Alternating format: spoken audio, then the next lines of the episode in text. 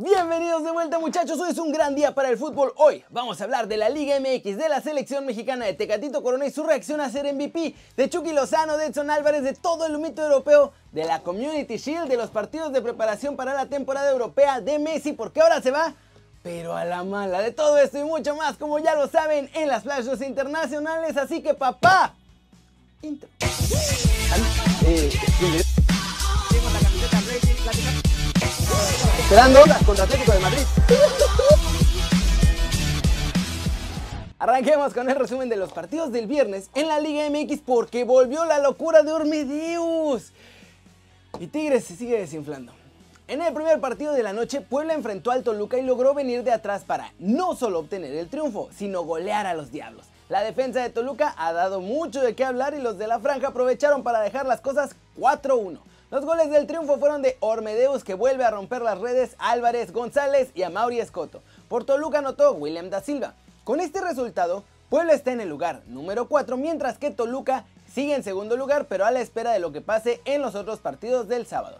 Ya en el segundo de la noche, los Tigres de André Pierre Guignac tuvieron el triunfo en sus manos, lo acariciaron muchachos, era suyo y lo dejaron ir. Al 77 el francés puso al frente a los felinos, pero Tuca aplicó la clásica Tuca de buscar matar el partido y lo que hizo fue tirar el camión atrás. Esto lo aprovechó el Morelia Morado para lograr el gol del empate con un gran remate de cabeza en el último suspiro del encuentro. Con este resultado Tigres es quinto general y el Mazatlán subió a la posición número 15. ¿Cómo la ven? Puebla sorprendiendo a todos en este torneo. Ormedeus también ya se lo están peleando entre Perú y México. Y bueno, si hay algo que no cambia, es la forma de los partidos que hace el Tuca con su amado camión. Siguiente noticia. Vamos a hablar de la selección mexicana porque habrá novedades en la siguiente convocatoria y Chivas tiene a varias de esas sorpresas en la lista del Tata. Gerardo Martino ya planea su lista para el partido que tendrá el Tri frente a Costa Rica en el Estadio Azteca. Recordemos que este juego solo se hará con chavos de la Liga MX porque como no es fecha FIFA, no habrá europeos. De hecho, hay chance de que incluso la fecha FIFA no tenga muchos europeos porque FIFA ya dio permiso a los clubes de rechazar convocatorias por esto de la pandemia. Entonces, el Tata tiene que meterle mucha concentración a los chavos de la Liga MX para armar su base. Entre las sorpresas que veremos en esta convocatoria será el regreso del Ayun, que estaba todo triste porque pensó que se quedaría fuera del tri por el Coco Bicho, pero también van Irán Mier, Luis Romo, Fernando Beltrán. Buenas ahí, Alexis Vega y Uriel Antuna estaban en los planes, pero tras el escándalo de indisciplina en Chivas, no saben si convocarlos o no. Otro par de sorpresas que habrá será la convocatoria de Santi Jiménez y aunque ustedes no lo crean, hasta Ormedeus está en los planes del Tata. Los que no son sorpresa pero también estarán son Sebastián Córdoba, JJ Macías, Charlie Rodríguez, Luisito Montes, Alan Mozo y Memo Ochoa.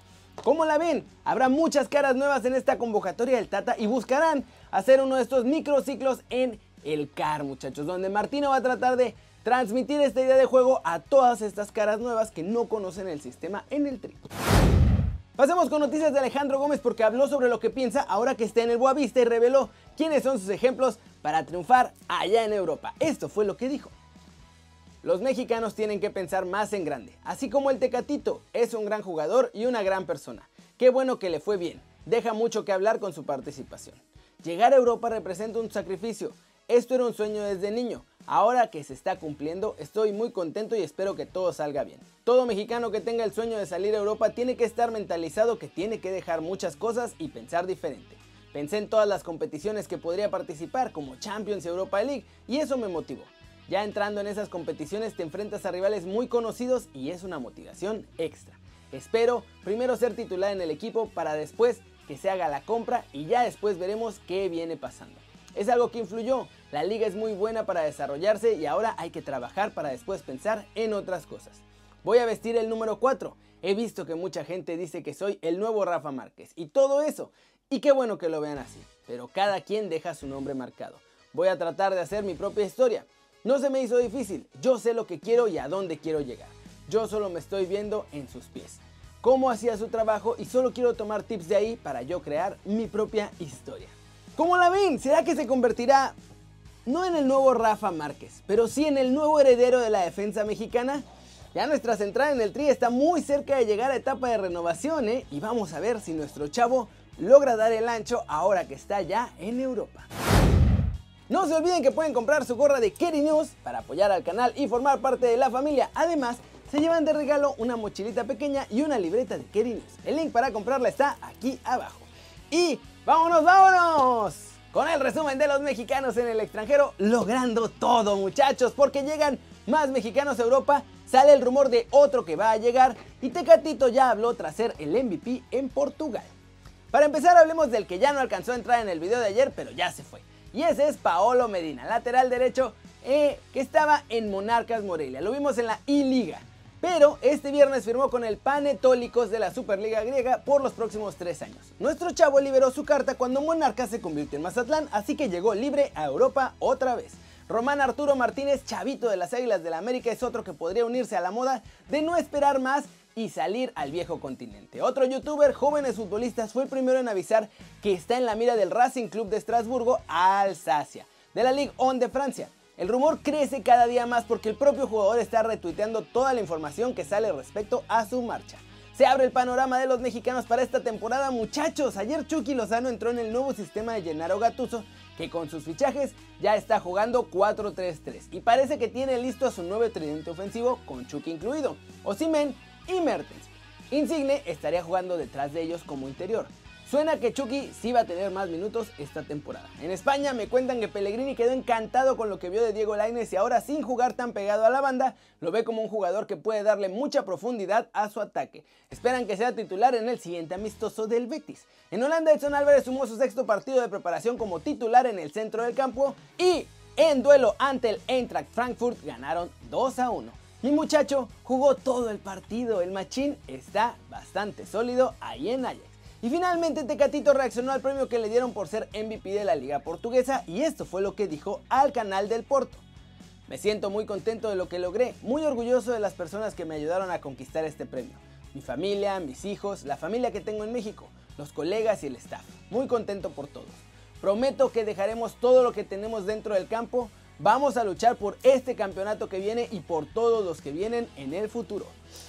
¿Será que Tecatito se quedan? Esa última declaración donde dice que promete luchar por todos los títulos que vengan está interesante y sospechosa. ¿Ustedes qué creen que va a pasar? Tecatito por fin va a dar ese salto al siguiente nivel en su carrera o se nos va a quedar en el Porto. Flash News, el Rennes se impuso al Montpellier 2-1 en un partido que tuvo de todo muchachos. Goles, ocasiones falladas, dos expulsiones, un autogol, pero el que destacó fue Camavinga, que es un crack y responde al interés de muchos grandes. Hablando de la Liga de Francia, el Lille dio su primer convocatoria oficial y en ella no ha entrado Eugenio Pizzuto, que parece que todavía no está listo para jugar en su nuevo equipo, debido claramente a la lesión que todavía no se recupera al 100%. El Arsenal derrotó al Liverpool y lo hizo en grande, muchachos. Primer título de la temporada para los Gunners, el Community Shield. Pierre-Emerick Aubameyang abrió el marcador, después empató el Liverpool ya en la segunda mitad y se tuvieron que ir hasta los penales, donde no falló ni un solo penal el Arsenal y de hecho el que marcó el gol del triunfo también fue Pierre-Emerick Aubameyang que además celebró a los Black Panther en honor a en honor a Chadwick Boseman. Neymar es una de las imágenes más rentables de Nike, muchachos. Pero ¿qué creen? Que parece que está a punto de dejar a la marca de la palomita. En Brasil ya aseguran que la estrella del PSG ahora será el ídolo y la imagen principal de nada más y nada menos que Puma. Leo Messi solo piensa en irse del Barcelona ya y es por eso que este domingo dice que no se anunciará en la ciudad esportiva para pasar las pruebas del Cocobicho previas al inicio de la temporada. De nuevo, esto pasó porque Josep María Bartomeu, presidente del Barcelona, ya contactó con Jorge Messi, que es su papá, y le dejó claro que no van a negociar con él y que si se quiere ir, que pase a dejar sus 700 millones de euros. El Chelsea igualó 1-1 ante el Brighton Hove Albion en su primer amistoso del curso. Timo Werner tardó 3 minutos en marcar su primer gol como Blue, pero el Brighton empató en el último minuto de penal. Y vamos a terminar el video de hoy hablando de todo el humito europeo porque sigue habiendo humo blanco muchachos. Oficial, nuevos rumores muy importantes, sobre todo de Messi, obviamente. Neymar y Di María unen fuerzas para convencer a Leo, el brasileño y el argentino que conocen bien a Messi, intentan que se vaya con ellos al PSG. El CSKA de Moscú anunció este viernes el fichaje del extremo Chidera Eyuke, una contratación que además consiguen después de muchos intentos allá en Moscú. Doherty llegará al Tottenham, solamente falta la firma. Los Spurs llegaron a un acuerdo con los Wolves a cambio de 16 millones de euros. Leeds United de Marcelo Bielsa está a punto de cerrar la contratación de Robin Koch. El alemán llega desde el Freiburg por 13 millones de euros y es su segundo fichaje después de la llegada que también es oficial de Rodri.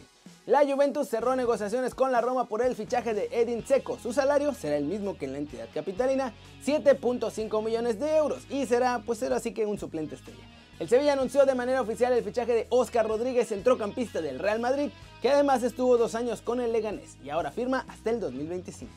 Y bueno, también sale el rumor de que la Juventus ya está pensando en juntar a Messi y a Cristiano Ronaldo y esencialmente va a haber rumores de que todos los equipos que tengan capacidad de pagarle su sueldo van a querer a Messi. Y seguramente lo van a querer.